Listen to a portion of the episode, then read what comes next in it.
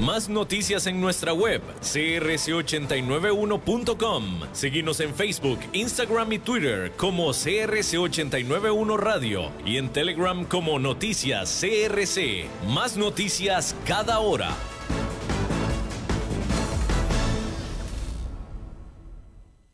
CRC 89.1 Radio y Cadena Radial Costarricense no se hacen responsables por las opiniones emitidas en este programa.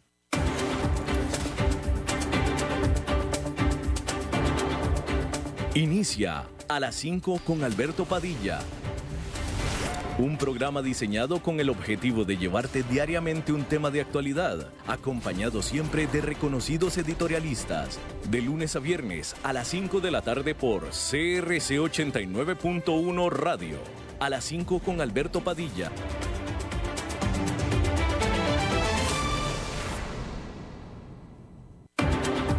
La División Marina del Grupo VIO presenta las noticias internacionales. Hola, ¿qué tal? Saludos, bienvenidos a esta emisión de A las 5 con su servidor Alberto Padilla. Muchísimas gracias por estarnos acompañando.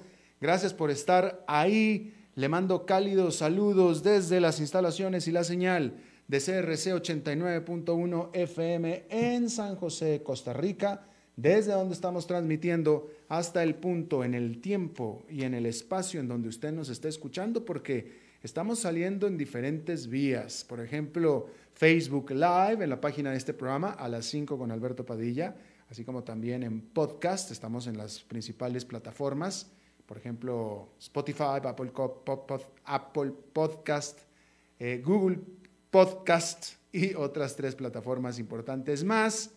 Aquí en Costa Rica, esta emisión que sale en vivo en este momento a las 5 de la tarde, se repite todos los días a las 10 de la noche aquí en CRC 89.1 FM. En esta ocasión, tratando de controlar los incontrolables, el señor David Guerrero, al otro lado de los cristales. La producción general de este programa es de la señora Lisbeth Ulet. Bueno, hay que comenzar hablando sobre la pandemia que hizo quitar el manto que cubría las enormes desigualdades que están incrustadas en la economía mundial, pero también dentro de y entre las corporaciones. Y eso podría generar una tensa cadena de reuniones anuales este trimestre, ya que las empresas solicitan a sus accionistas que aprueben millones de dólares en compensación para sus altos ejecutivos.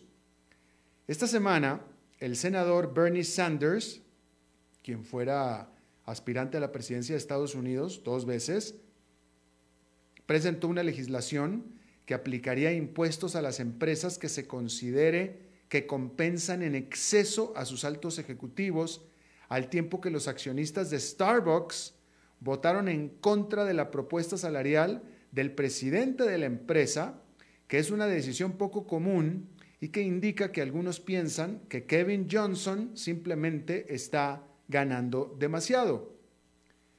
Johnson, el presidente de Starbucks, ganó un bono de 1.860.000 dólares durante el año fiscal 2020, además de un premio por retención más grande diseñado para mantenerlo en el puesto hasta el año fiscal 2022. Generalmente los accionistas no se resisten a las recompensas generosas para los ejecutivos de sus empresas siempre que se alineen con los resultados de la empresa. ¿Verdad? En las últimas décadas, los pagos se han disparado entre 1978 y el 2018.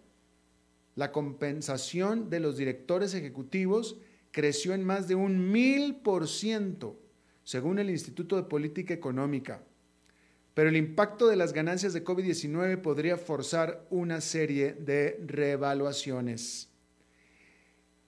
Institutional Shareholders Services y Glass Lewis, dos influyentes firmas de asesoramiento que brindan orientación sobre cómo los inversionistas deben votar para garantizar los mejores rendimientos posibles, fueron los que recomendaron que los accionistas voten en contra de la propuesta de Starbucks de aumentarle el salario a su presidente.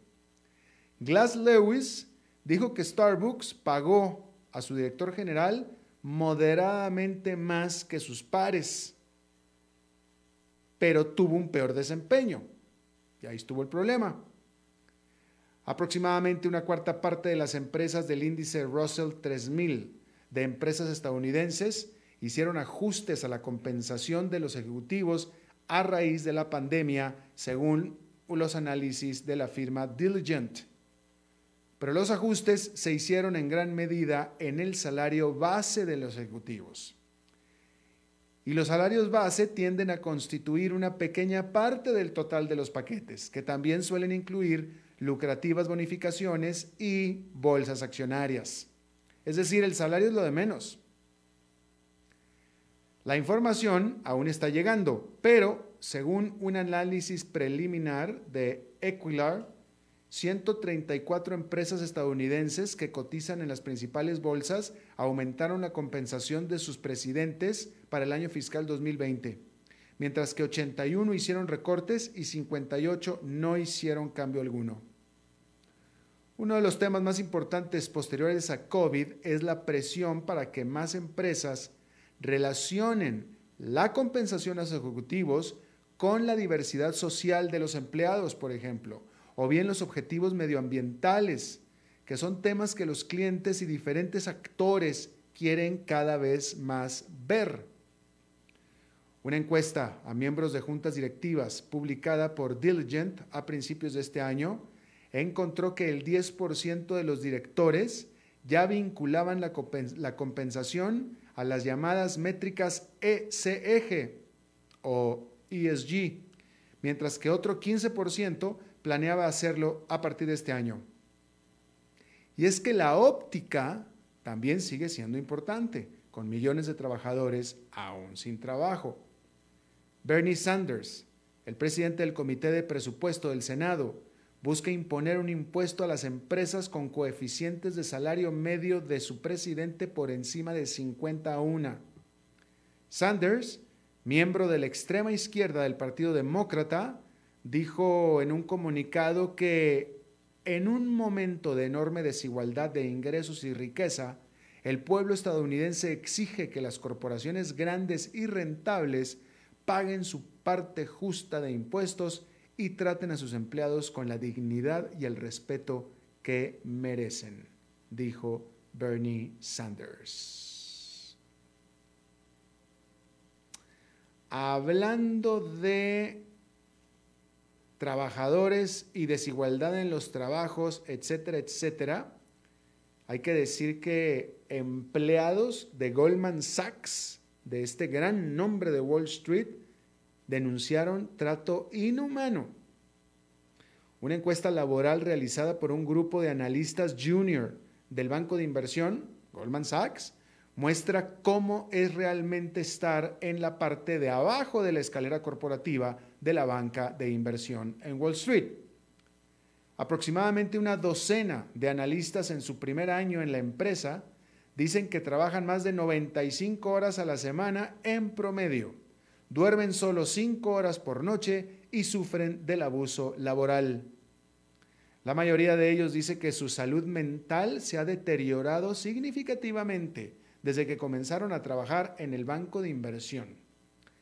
Una de las respuestas a la encuesta fue, abro comillas, hubo un momento en el que no comía, ni me duchaba, ni hacía nada más que trabajar desde la mañana hasta pasada la medianoche. Los resultados de la encuesta, que a principios de semana circularon en las redes sociales, provienen de un grupo autoseleccionado de 13 analistas de primer año que presentaron sus hallazgos a la gerencia en febrero reveló un portavoz del propio banco. Goldman Sachs dice que está escuchando las preocupaciones de sus empleados y está trabajando en soluciones. Dijo Goldman Sachs que reconocemos que nuestra gente está muy ocupada porque el negocio es sólido y los volúmenes están en niveles históricos. Un año después del COVID, continuó el banco diciendo, un año después del COVID, la gente está comprensiblemente bastante estirada y es por eso que escuchamos sus preocupaciones y tomamos varios pasos para abordarlas.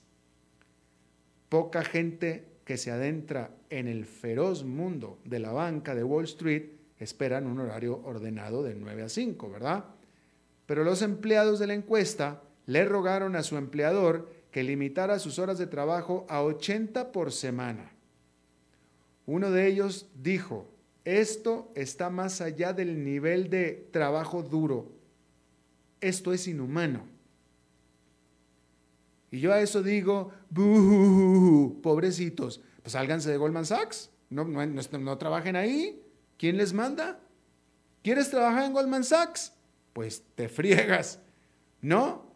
Digo, francamente, este, digo, la verdad es que quien que está empezando a trabajar en una empresa en la que sea, se puede quejar de que tiene demasiado trabajo, pues, pues así es, pues digo, pues digo, yo digo, pues así es, ¿no? Digo, yo conozco más de una empresa, y estoy seguro que usted que me está escuchando habrá de conocer más de una empresa en donde un empleado que se queja de que tiene demasiado trabajo, le van a decir, si no te gusta, cámbiate de empresa.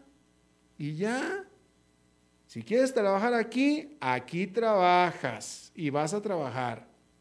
Y si no, te puedes ir a trabajar a otra empresa. Pero no vas a venir con que quieres trabajar aquí, pero no quieres trabajar tanto. Pues no. ¿No? Pues yo creo que todos los que me están escuchando, incluyéndome, si hubiéramos salido con esa, pues no estaríamos ninguno de nosotros donde estamos. Definitivamente. Pero pues ahí lo tiene usted. Estos muchachitos se quejan de que trabajan muy duro, pobrecitos. Bien, otro banco, pero hablando de otro tema completamente diferente, porque otro banco, el VS, UBS, que es un actor importante en el boom de los llamados cheques en blanco, que ha cautivado a Wall Street, discretamente prohibió a sus asesores financieros que ofrezcan acciones de las SPACs a los clientes de gestión patrimonial. La decisión resalta el elevado riesgo de jugar en uno de los rincones más ardientes de las finanzas en este momento. Las empresas de adquisición con fines especiales, también conocidas como SPACs, existen solo para hacer públicas, es decir, eh, meter acciones al mercado a las empresas privadas a través de fusiones inversas. Aunque este tipo de acuerdos alguna vez fueron relativamente oscuros, poco conocidos, hoy se han convertido en todo un furor con compañías como Virgin Galactic y DraftKings utilizando SPACs para hacer su debut en Wall Street.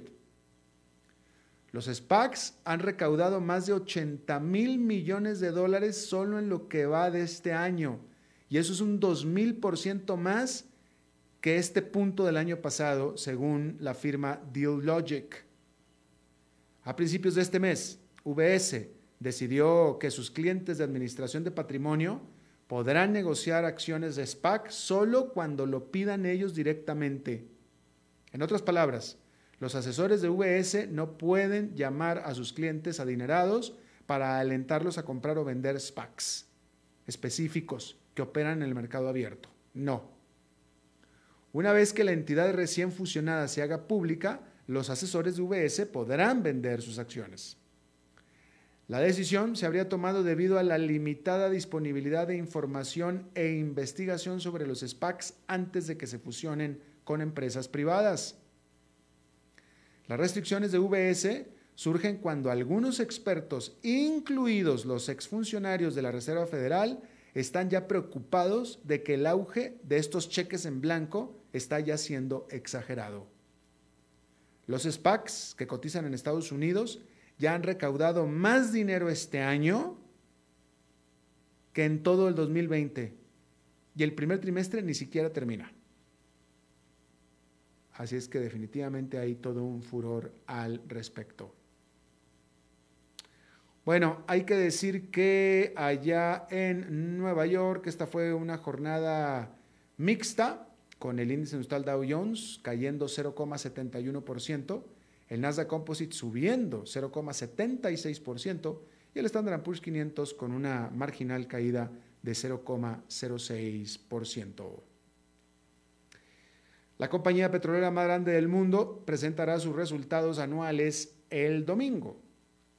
Todas las empresas petroleras han tenido un año difícil, ya que pues, el COVID-19 minó la demanda de crudo, pero Saudi Aramco se ha enfrentado a presiones únicas.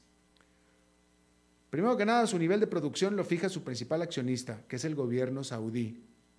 Su dividendo anual prometido a los inversionistas en el periodo previo a su salida en bolsa en el 2019 es un gigantesco 75 mil millones de dólares.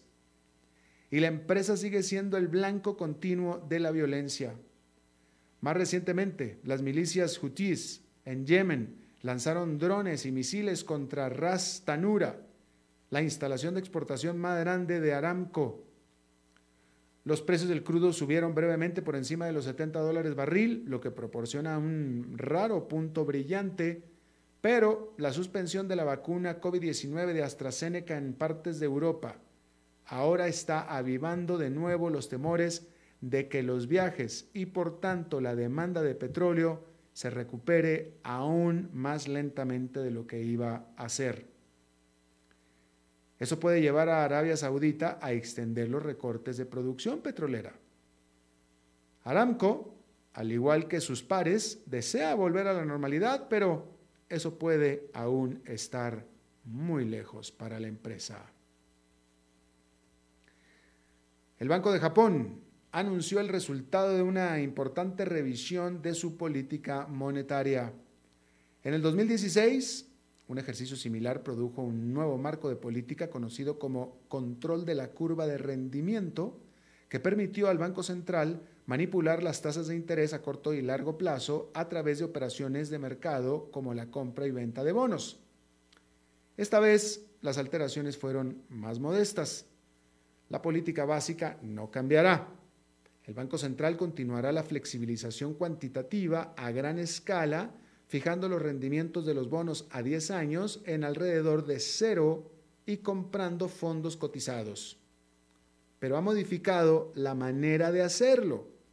Primero, abandonó sus objetivos formales para las compras de ETFs o ETFs. También amplió la gama de tipos a largo plazo, es decir, la, la gama de tasas. Y los bancos que sufren tasas negativas recibirán apoyo adicional. Sin embargo, la característica más significativa del nuevo paquete podría ser su propia falta de novedad. Aunque el banco se mantiene muy por debajo de su objetivo de inflación del 2%, finalmente parece no tener ideas sobre cómo remediar eso.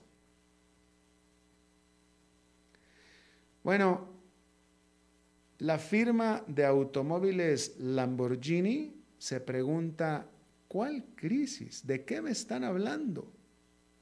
Porque si bien decenas de millones de personas han tenido que ajustar sus presupuestos en medio de la pandemia, esta firma de automóviles de lujo vio su año más rentable de la historia. Lamborghini tuvo una facturación de 1.930 millones de dólares, es decir, casi 2.000 millones de dólares durante el 2020, gracias a una combinación de modelos ideal y mayores opciones de personalización, dijo el presidente de Lamborghini, Stefan Winkelmann. Agregó que es un poco como, los, como sucede con los mercados de valores. Dijo que los compradores están animados y no pueden esperar hasta el momento de salir de nuevo a disfrutar de la vida a bordo de su Lamborghini. La mayoría de los compradores de Lamborghini estuvieron en los Estados Unidos, seguidos por Alemania y China. Y por cierto que se espera que China se mueva al puesto número 2 durante este mismo año.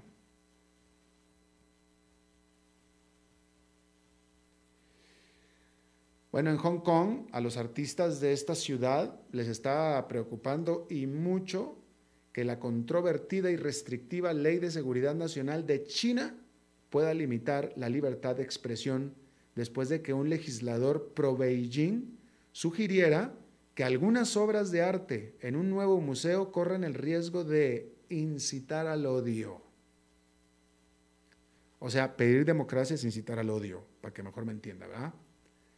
La administradora de la ciudad de Hong Kong, Carrie Lam, reconoció la preocupación de que efectivamente las exposiciones del museo puedan cruzar una línea roja, como llamó, pero agregó que su gobierno respeta la libertad artística. Ajá, sí, claro.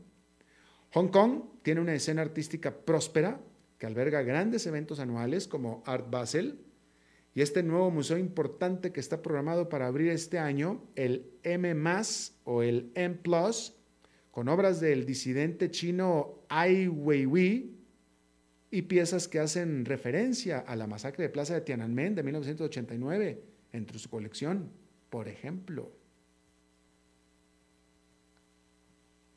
Bien. Eh,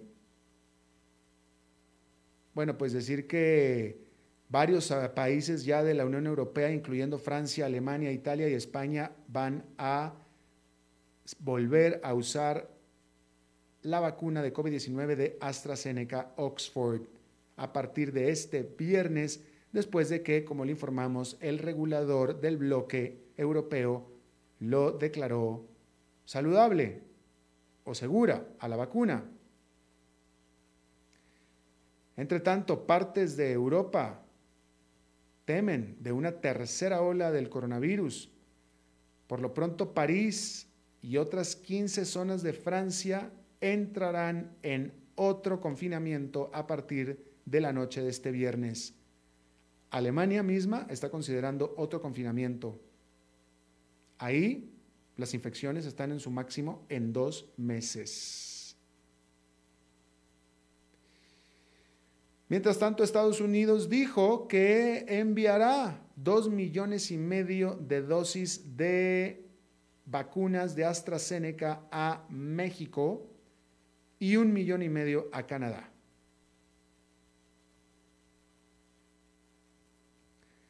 Ahora, claro que es un buen gesto de Estados Unidos, pero tampoco se crea que es así como que muy de corazón porque resulta que Estados Unidos no tiene todavía aprobada para el uso en el territorio nacional a esta vacuna de AstraZeneca. Entonces, como no la tiene aprobada, pues no las puede usar. Y entonces, pues si no las usa, pues entonces las manda de regalo a México y a Canadá, que está bien, ¿no? Aunque dijo la Casa Blanca, hay que decir esto, que la Casa Blanca dijo que este eh, envío de vacunas son consideradas un préstamo. Eh, porque las va a querer de regreso una vez que las autoridades regulatorias de Estados Unidos le den la luz verde a esta vacuna de AstraZeneca. Así es que bueno, vamos a ver cómo México va a pagar, pero vamos a ver si sí o qué. vamos a ver qué otra cosa le voy a informar. Bueno, déjeme, le voy a informar eh, este es un asunto que eh, en algunas otras emisiones toqué, un asunto eh, personal. Bueno, es que, bueno, nace personal, pero es algo que afecta definitivamente a los ciudadanos de este país que me alberga, que es Costa Rica. Yo le dije aquí, varias veces le informé que la compañía de Fuerza y Luz tuvo a bien cortarme la luz a mí dos veces en menos de un mes por falta de pago, si es que eso es posible. Si usted escuchó, pues ya no, no, no lo voy a aburrir con toda la explicación, pero el punto de todo esto es que aquí en Costa Rica, y esto está comprobado, y así es porque después otros medios de comunicación lo corroboraron, es que ahora la compañía de fuerza y luz le da de tiempo de gracia para pagar su recibo mensual la magnánima cantidad generosa de tres días. Tres días. Si su recibo se venció el lunes, para el jueves le cortan la luz. Y así es. Primero me pasó a mí y después en otro medio salió publicado que, por ejemplo, en febrero, que tuvo, que es un mes que tiene menos días que el resto de los meses, la compañía Fuerza y Luz cambió la fecha de corte de, del recibo y por tanto entonces muchos no lo pagaron y esos muchos le cortaron la luz tres días después. Y son tres días después. Se lo digo yo porque a mí me lo hicieron dos veces.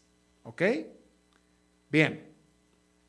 Ayer se informó que la Asamblea Legislativa aquí en Costa Rica tiene una deuda de 135 millones de colones con la Compañía Nacional de Fuerza y Luz, de deudas que se vienen acumulando desde noviembre. La Asamblea Legislativa, en, pocas palabras, la Asamblea Legislativa debe noviembre, diciembre, enero y febrero. O sea que la Asamblea Legislativa está teniendo de gracia cuatro meses. Oiga, pues qué bendita democracia, ¿no? Viva la democracia. ¿Quién fuera la Asamblea Legislativa en Costa Rica para que le den cuatro meses de gracia y contando? Porque digo, o sea, no es que se la vayan a cortar inminentemente a la Asamblea Legislativa la luz, ¿no? Pero pues viva la democracia costarricense, ¿no? ¿Que no somos supuestamente todos iguales dentro de la ley? Pues aparentemente no. Aparentemente aquí efectivamente hay ciudadanos de cierto nivel y otros de otro cierto nivel o instituciones de cierto nivel y otras, como por ejemplo la institución familiar, que no tiene el mismo nivel, porque aquí a la institución familiar le cortan la luz al tercer día, punto, se acabó. Ya la Asamblea Legislativa van cuatro meses que debe y ahí están todavía. ¿No? Aparentemente la Asamblea Legislativa es muy productiva para la economía de Costa Rica y pues uno no, ¿verdad? Uno no. Uno no. Aparentemente, digo, pues, estoy, estoy conjeturando en vista de los hechos, ¿no? Pero pues uno como no es asamblea legislativa, pues a los tres días le cortan la luz sin avisarle, sin avisarle. Bueno, ahí lo tiene usted. Vamos a hacer una pausa y regresamos con nuestra entrevista de hoy.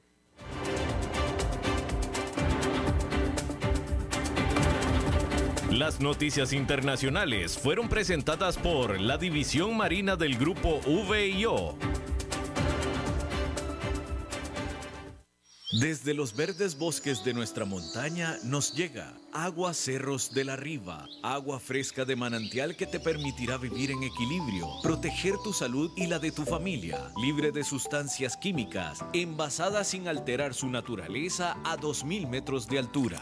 Agua Cerros de la Riva, naturalmente neutral. Búscanos como cerrosdelarriba.gmail.com. Llámanos al 8374 3229. Cerros de la Riva, Live Spring Water. ¿Conoces todo lo que ofrece la División Forestal del Grupo VIO? Encontrarás generadores, bombas de agua, hidrolavadoras, motocultivadores, tractores giro cero y cortacésped. Visita la División Forestal del Grupo VIO en San José, Alajuela, Heredia, Cartago, Orotina, Ciudad Quesada, Liberia, Nicoya, Guapiles y Pérez Celedón. Ingresa a vioforestal.com y descubrí todas las opciones.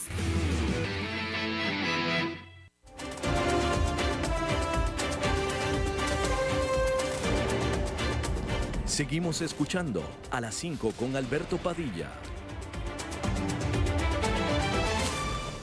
Muchísimas gracias por continuar con nosotros. Eh, bueno, déjeme comenzar diciendo que a mí en lo personal me, me, encanta la pesca, a mí me gusta mucho la pesca, no me considero un pescador, pero disfruto mucho pescar, lo mismo que no me considero buen cocinero, pero sin embargo disfruto mucho cocinando, bueno, pues es lo mismo, ¿no?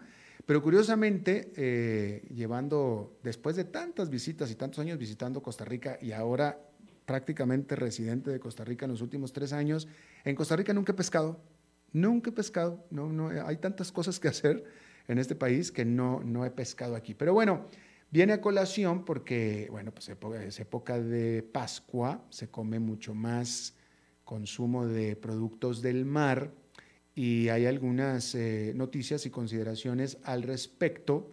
Y yo le agradezco muchísimo a la doctora Marina Marrari, eres bióloga marina y directora ejecutiva de la FECOP, que la FECOP es la Federación Costarricense de Pesca. Eh, doctora, muchísimas gracias por estar con nosotros. Bueno, pues si está con nosotros, yo no lo escucho.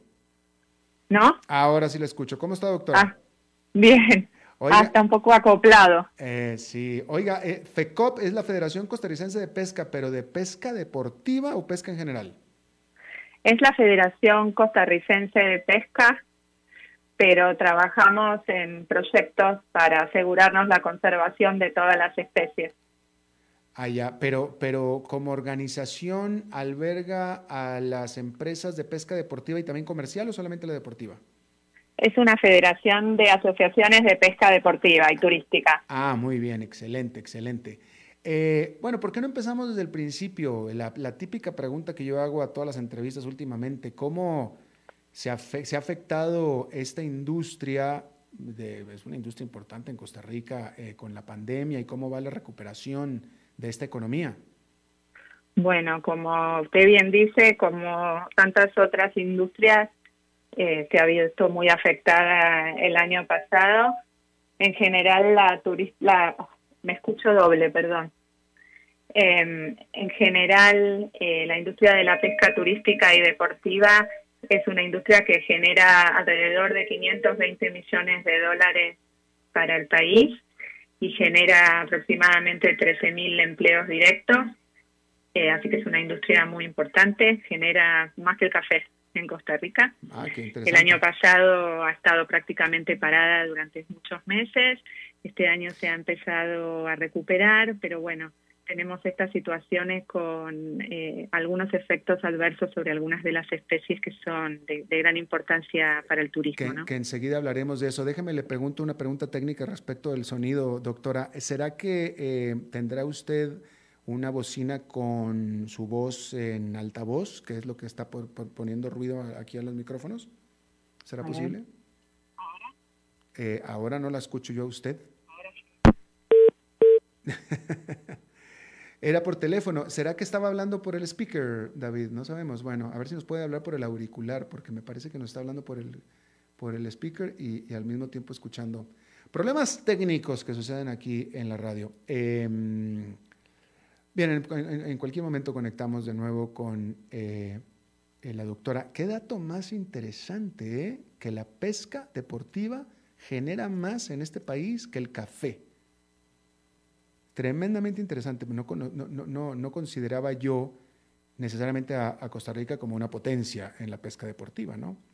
Y sí de café. Y sin embargo, genera más la pesca deportiva que el café. Me parece un dato sumamente interesante. Doctora, ¿está con nosotros ya? Ahora sí. Ahora Perdón. sí. Muy bien, creo que la escuchamos muy bien. Sí. Bueno, eh, déjeme le pregunto nada más. Eh, eh, yo en México, por ejemplo, en México mi familia tiene ranchos, lo que ya, allá en México un rancho es, una, es una, un rancho ganadero, una extensiones sí. amplias de tierra, ¿no? Este, y son cinegéticos porque tienen venados para la cacería. Y ahora con la pandemia, etcétera, que hubo falta de ganados y también con problemas de inseguridad, eh, se repobló de manera muy grande la población de venados. Eh, hago este preámbulo para preguntarle, con la falta, con la caída, con el desplome del mercado de la pesca deportiva, yo esperaría entonces que las aguas de Costa Rica están llenas de ejemplares maravillosos, ¿no? Bueno, en realidad no, porque la es 100%, bueno, casi 100% pesca y liberación, con lo cual no se afecta la cantidad de individuos que están mm. disponibles en el agua. Mm. Ah, ahí está, bueno, pues ahí interesante. Bien, ahora en esta ahora época, en esta... ahora en esta época de Pascua, eh, salió un informe de investigadores de la Universidad de Costa Rica diciendo que encontraron grandes cantidades de eh, químicos eh, en los pez vela y en los marlins. Específicamente, válgame, se me olvidó el, bueno, ahorita me va a decir usted el químico. ¿Cuál es la problemática con esto? Bueno, hay un estudio publicado por la Universidad Nacional de Costa Rica en el cual se analizaron muestras de especímenes de pez vela y marlin disponibles en el mercado local y que indica la presencia de concentraciones elevadas de mercurio, de mercurio así es. en tejidos eh, de ambas especies y en gran parte de estas muestras que superan los valores recomendados por la Organización Mundial de la Salud para consumo seguro. ¿Cómo es que estos pescados adquieren o es que tienen mercurio dentro de su sistema? El mercurio es un metal soluble que ocurre de forma natural en el ambiente. En nuestra región de Centroamérica, la fuente principal de mercurio natural es la actividad volcánica mm. y respiraderos hidrotermales submarinos y además hay una contribución de desechos que vienen de origen industrial y eso está en el agua y en la atmósfera y es ingerido por pequeños organismos en el mar y eso se magnifica a lo largo de la cadena alimenticia. Eh, es un metal que es muy difícil de metabolizar y excretar, es decir, que queda acumulado en los tejidos de los distintos organismos y estos peces pequeños son consumidos por peces más grandes y por peces más grandes y de esta manera se va magnificando la concentración en los diferentes organismos. Por eso es que en estos peces de gran tamaño que son predadores tope de la cadena alimenticia, las concentraciones de mercurio son mayores. Ah, eso explica por qué en los grandes sí son mayores y en los más pequeños no, y por eso ustedes están recomendando el consumo de los más pequeños. Exacto. Estos estudios específicamente fueron realizados para especímenes de pez vela y marlin eh, de aguas de Costa Rica y eh, por eso es que hablamos específicamente de estas dos especies que son para los que tenemos datos científicos concretos. Claro. Eh, y este asunto del mercurio en estos peces eh, es, es algo nuevo porque los volcanes han estado ahí toda la vida, ¿va? No es algo nuevo. Los primeros reportes de intoxicaciones con mercurio en otros en otras partes del planeta eh, se hicieron más o menos en, en, los años 50 y donde se empezó a estudiar con más intensidad este tema y ahora hay reportes de altas concentraciones de mercurio en distintas partes del planeta. Es un problema global, digamos, ¿no? No es algo específico de esta región. Una pregunta, si aquí en Costa Rica se practica el catch and release, es decir, si yo pesco un pez vela y, o un marlin, lo, lo tengo que devolver, ¿por qué es un problema para el consumo humano entonces? Bueno, porque esta es una especie que también es objeto de pesca comercial y es una especie que se comercializa en los mercados en el país. De hecho, el pez vela y también el marlin, pero el pez vela ha sido declarado especie de interés turístico por el valor que trae a la industria del, turismo de pesca. Eh, es una especie que está prohibido exportar desde el 2017 para proteger eh, las poblaciones eh, en la región y es una especie que está prohibido realizar pesca dirigida de la misma, es decir, se permite descargar un máximo de un 15% de la descarga total de la flota comercial, puede ser pez vela capturado eh, no intencionalmente, digamos, eh, como lo que se conoce como pesca incidental, pero ah. sí se, sí se comercializa eh, en los mercados. Y la recomendación de ustedes es no consumirlo, punto. déjeme le pregunto algo, la, la UCR, la, quien, quien hizo este reporte, hizo la misma recomendación?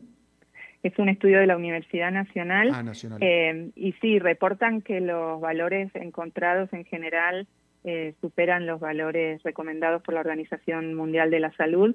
Eh, nosotros sugerimos estas Pascuas, esta Semana Santa, elegir algunas especies más saludables para tanto para la salud como para el medio ambiente. Claro. Pero entonces, de nuevo, la recomendación es no consumir marlin, no consumir pez vela. La recomendación es no consumir marlin ni pez vela y elegir especies eh, como pargos, corvinas, tilapias que tienen menores concentraciones de, metales. ¿Y esos pescaditos sí tienen eh, concentraciones menores, pero aceptables? Esos con pescaditos tienen concentraciones en general eh, menores y más aceptables porque están en un nivel trófico más abajo, digamos. No, no llegan a concentrar eh, tan, tan altas concentraciones de metal. Ya, ya, ya. Bueno, ahí, ahí pasado el, el, mensaje interesante. Eh, déjeme le pregunto, ¿qué tal se está recuperando este, esta industria, eh, o cómo, cómo, desde que abrió el país apenas en noviembre? Bueno, eh, la industria retomó y algunos turistas ya están empezando a venir, sin embargo, eh, nos encontramos con el problema de que las poblaciones de estas especies que son tan importantes para, para el turismo están decreciendo. Eh, análisis que hemos hecho desde la Federación Costarricense de Pesca con datos de la flota eh, de pesca turística y deportiva muestran una disminución de hasta el 65% en la abundancia eh, de pez vela en la región del Pacífico Sur. Y esto creemos que en gran parte se debe a, algunas prácticas ilegales e irresponsables de pesca que, que están ocurriendo que hacen que las capturas sean mayores a lo recomendado. Eh, y ustedes tienen prueba al respecto.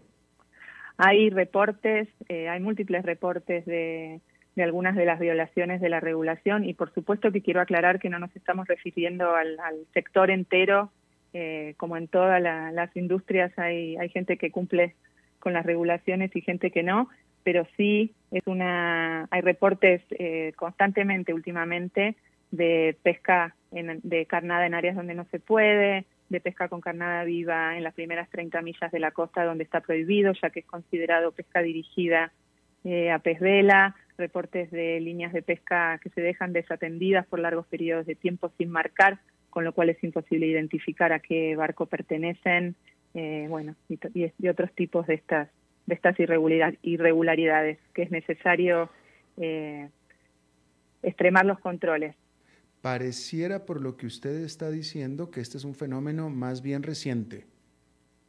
Eh, bueno, son cosas que entiendo que han ocurrido, pero los reportes que estamos recibiendo son cada vez más frecuentes, sobre todo en la, para la zona sur del Pacífico. Y esos reportes que usted dice que ustedes tienen, pues deben ser reportes que también las autoridades tienen, ¿no?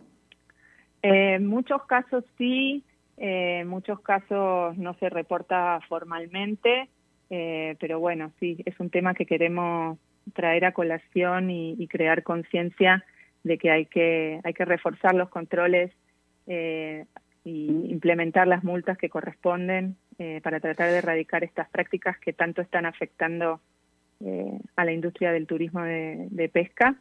Creemos desde la Federación que si todos los sectores cumplimos con las regulaciones, todos podemos tener una industria próspera. Definitivamente, eh, pero eh, ¿cuál es la raíz del problema? La raíz del problema es una, bueno, el problema es un aumento en la ilegalidad, pero la pregunta es, ¿es que realmente ha habido un aumento sustantivo como tal, eh, con lo cual las autoridades no se dan abasto, o es que las autoridades dejaron de ser autoridades?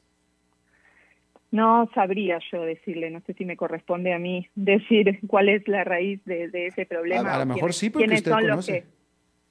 ¿Cómo? Digo que a lo mejor sí le corresponde porque usted, usted sabe lo que habla, usted conoce. No, sí, pero quiero decir que, que, digamos, entiendo que no se está pudiendo cumplir con los controles necesarios. Eh, no sé si es que es un aumento, eh, vemos un aumento en la frecuencia de reportes. Eh, la razón exacta no, no sabría decirle por qué. Eh, últimamente tenemos mayor cantidad de, observaciones de todo este tipo de, actividades. Eh, ¿Y ustedes, ustedes, ustedes se encargan de hacer estas denuncias a las autoridades? Sí, cuando tenemos las, las evidencias, eh, sí. ¿Y cuál es la respuesta de las autoridades? Bueno, a veces prospera un poco, a veces no se llega como a identificar, no sé si, si se tienen los recursos necesarios para atender de inmediato eh, y en algunos casos, como le digo, es, es difícil de identificar eh, a qué embarcación pertenecen las líneas, que no están marcadas, eh, distintos factores. Claro, claro, claro. ¿Y cómo es el proceso? Yo, yo hubiera pensado que, yo, no conozco absolutamente nada de, de, de, lo que pesca comercial, pero yo hubiera pensado que una vez que un barco viene a puerto y entrega la mercancía, es decir, el producto que pescó, pues debería de haber estado como certificado, cuantificado, de dónde viene, cuánto es, etcétera, etcétera. Yo pensé que había mucho más controles en eso, ¿no? Sí. Para dificultarlo, la, ilegalidad, justamente. Sí, debería haber más controles. En algunos casos, eh, no sé si se llegan a hacer los controles exhaustivos como corresponde. En otros casos es muy difícil identificar. Eh, una de las cosas que nosotros hemos pedido consistentemente que se modifique es que en este momento no se requiere desembarcar eh, los pez vela con las aletas y con la cabeza, con lo cual a veces es muy difícil identificar ¿no? de qué especie se trata. Entonces estamos pidiendo, una de las cosas que nosotros solicitamos es que se exija desembarcarlos con las aletas, se permiten identificar ¿no? a qué especie se trata y cuantificar si efectivamente se está respetando el 15% máximo de, volumen permitido. Sí, claro, pues una vez que le cortan las, las, aletas y la cabeza, sí, pues no, no, no puede ser cualquier cosa. Sí. Definitivamente. Pero entonces, eh, el pescador de hoy en día que va a tratar de pescar deportivamente a un marlin, a un pez vela, etcétera, sí se da cuenta de que Costa Rica ya no es la las aguas tan ricas como antes? Estamos en un momento donde sí, hace unos años atrás cuando alguien venía a pescar lograba levantar 10, 15, 20 pez vela en un viaje y hoy en día con suerte ven uno o dos. Así que sí, hay mucha gente que está está eligiendo otros destinos, como puede ser Guatemala, donde la comercialización de pez vela está prohibida eh, y se dispone de, mayores abundancias en este momento. Mm, qué interesante. En Guatemala está prohibido y aquí no, obviamente. Sí, y en mm. México también está prohibida. ¡Wow! Eh, me, sorprende escuchar eso de, un país como Costa Rica. ¿ah? Sí. Eh, bueno, aquí, aquí están protectores de los árboles y etcétera, ¿no? Sí. Ajá. Sí. sí, Justamente. Tan Justamente, sí. Tan protectores de los árboles y miren los pez vela. Bien. Sí.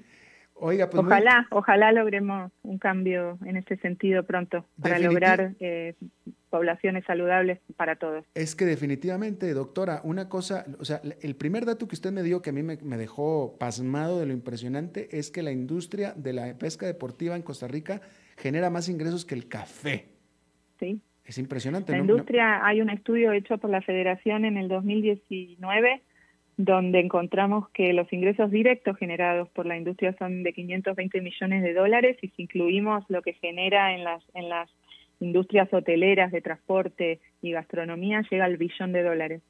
Wow, wow, impresionante dato. Doctora Marina Marrari, directora ejecutiva de la Federación Costarricense de Pesca, le agradezco muchísimo que haya charlado con nosotros. Muchísimas gracias por recibirme. Al contrario, vamos a hacer una pausa y regresamos con Humberto Saldívar.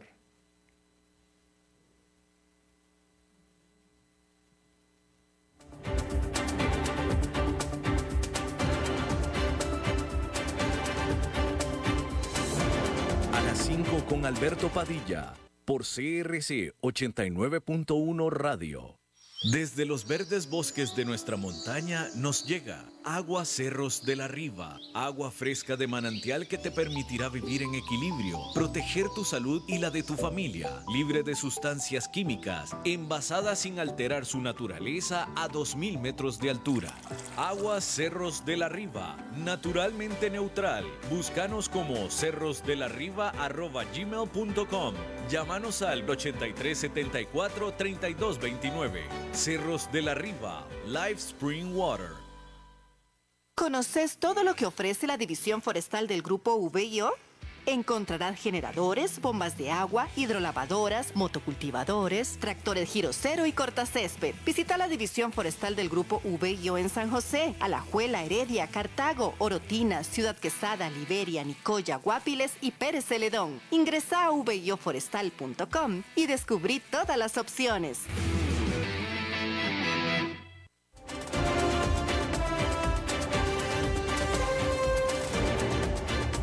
Seguimos escuchando a las 5 con Alberto Padilla. Bueno, como cada viernes, vámonos rápidamente con Humberto Saldívar. Humberto. ¿Qué tal, Alberto? ¿Cómo estás? Muy bien, ¿y tú? Bien, bien. Oye, eh, precisamente el día de hoy quiero hablar sobre eh, un tema que acabas, acabas de, comentar, ¿no? Es eh, el tema del capital humano y precisamente comentaste sobre Goldman Sachs, que hubo unos ejecutivos que se quejaron. ¿Qué, opinas de la queja de estos ejecutivos? Yo, me acordé de ti, pues yo te veo a ti que trabajas todo ese tiempo y no te quejas tanto. Eh, fíjate que eh, te voy a decir, eh, la parte de la consultoría y la parte de, de este tipo de instituciones tiene etapas, no es constante, tiene etapas donde tú tienes que trabajar arriba de 12 horas, pero no significa que siempre estés en esa, en esa línea, ¿verdad?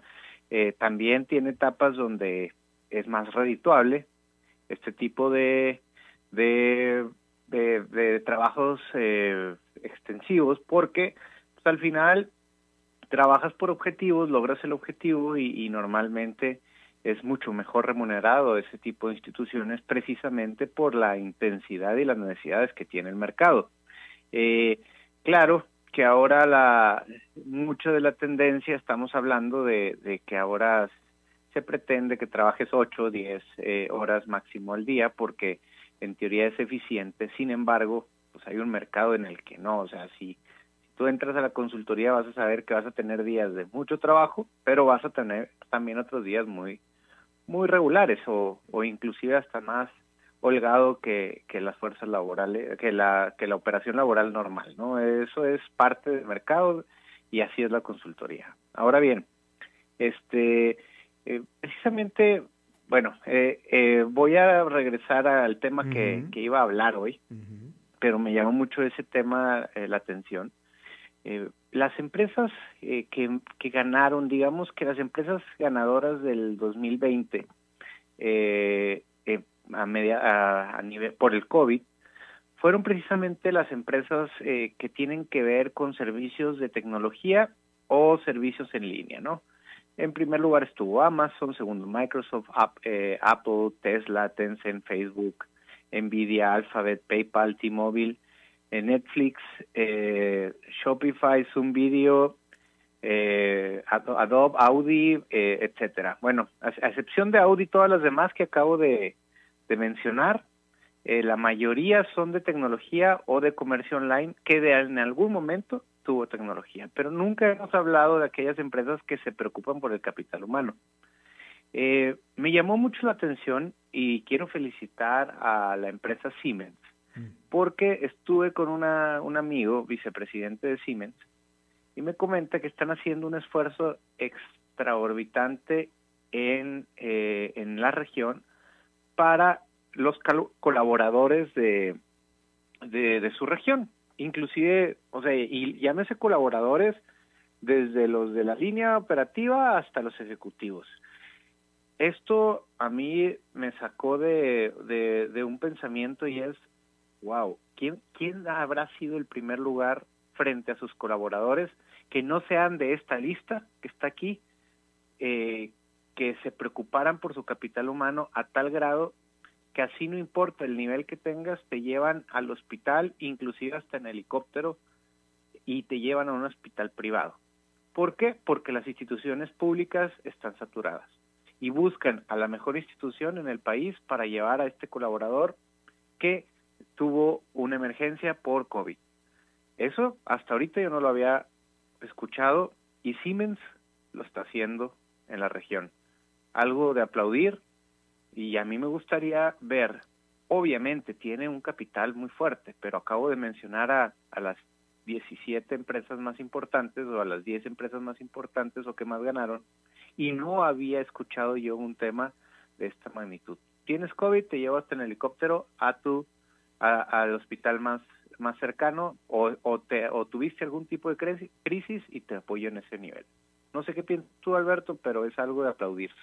Definitivamente no, no, estaba pensando que eh, eh, hay cada vez más empresas que abrazan, que están convencidas de que darle un buen trato al empleado este, eh, ayuda a la productividad, hace que el empleado sea más productivo, pero mm, hay muchas empresas que no caen en esa y no lo piensan y no lo creen. Yo creo que por lo menos eh, a los que me están escuchando ya le dieron ganas de entrar a trabajar a, Siemens, ¿no? Eh, de entrada.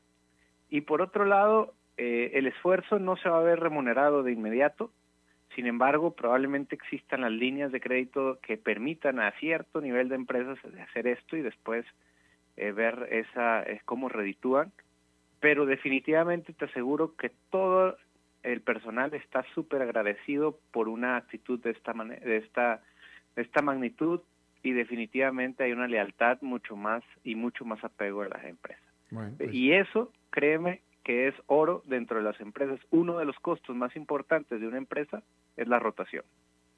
Así es. Humberto Saldívar, muy buen comentario, muchas gracias. Gracias a ti, Alberto, y buenas tardes. Buen fin, de semana. Bien, eso es todo lo que tenemos por esta emisión de A las 5 con su servidor Alberto Padilla. Por cierto que el próximo lunes va a ser otra vez programa especial de Bienes Raíces con Eugenio Díaz, el lunes. Programa especial de a las 5 con Alberto Padilla de Bienes Raíces con Eugenio Díaz para que no se lo pierda y para que lo apoyen a Eugenio. Eh, yo en lo personal, el martes estamos de vuelta por acá. Así es que eh, que tenga muy buen fin de semana y que se la pase bien y nos vemos.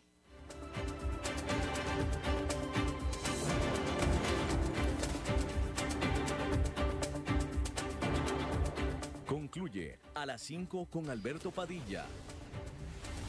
Un programa diseñado con el objetivo de llevarte diariamente un tema de actualidad, acompañado siempre de reconocidos editorialistas, de lunes a viernes a las 5 de la tarde por CRC 89.1 Radio. A las 5